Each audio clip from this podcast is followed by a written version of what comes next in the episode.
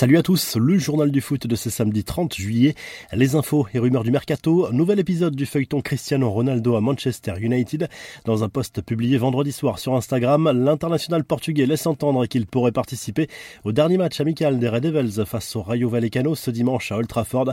Dimanche, le Joue a écrit sur Instagram la star de United qui n'aurait pas pour autant changé d'avis à propos de son avenir, mais ses matchs de préparation sont essentiels en termes de rythme et CR7 le sait. Manchester United n'a cessé de répéter que son joueur n'était pas à vendre. Toujours concernant United, le Daily Mail assure de son côté que le légendaire coach du club, Sir Alex Ferguson, va revenir dans un rôle de conseiller à 80 ans. L'Écossais va tenter d'apporter toute son expérience à un club en manque de trophées sur les dernières saisons. À Marseille, on s'agite dans tous les sens sur le mercato. Selon la Provence, le club olympien en passe d'officialiser l'avenue en prêt de Nuno Tavares en provenance d'Arsenal et toujours sur la piste d'Alexis Sanchez n'aurait pas abandonné la piste menant au milieu de terrain l'Ansois Seco Fofana. Luan Perez, lui, quitte le club pour Fenerbahce.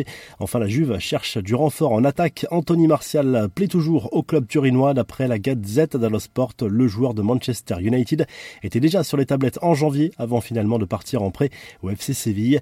Les infos, en bref, le retour des matchs officiels, c'est ce week-end dans plusieurs pays, notamment en Angleterre. Le Community Shield opposera ce samedi à 18h Manchester City à Liverpool sur Bein Sport pour les abonnés. L'occasion d'assister à un premier duel cette saison entre Jurgen Klopp et Pep Guardiola, mais aussi de suivre le nouveau duel de numéro 9 des deux équipes, Erling Haaland du côté des Citizens et Darwin Nunez chez les Reds. De l'autre côté du Rhin, on joue la Supercoupe d'Allemagne. Elle oppose cette année le Bayern Munich au RB Leipzig. C'est également sur Bein Sport 1, mais à 20h.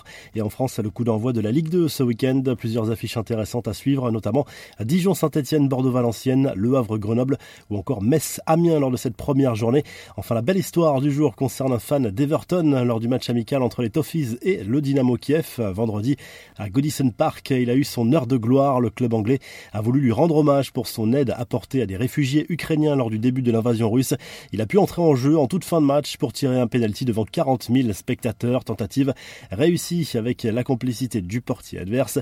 À la revue de presse, le journal L'équipe consacre sa une à Neymar qui sera très attendu dimanche lors du Trophée des Champions contre Nantes à Tel Aviv en l'absence de Kylian Mbappé suspendu. Le Brésilien qui a réalisé une préparation plutôt prometteuse et semble déjà bien affûté physiquement, a l'intention de faire taire définitivement les rumeurs d'un départ en brillant avec le Paris Saint-Germain. En Espagne, le journal Sport évoque à nouveau le possible retour de Lionel Messi au Barça en 2023 après les déclarations de Xavi et Johan Laporta au sujet de l'international argentin. Le lobbying barcelonais a déjà commencé. Tout l'enjeu de ce potentiel retour se joue sur la fameuse option de prolongation de contrat d'une saison que Messi et le PSG peuvent activer dans les prochains mois.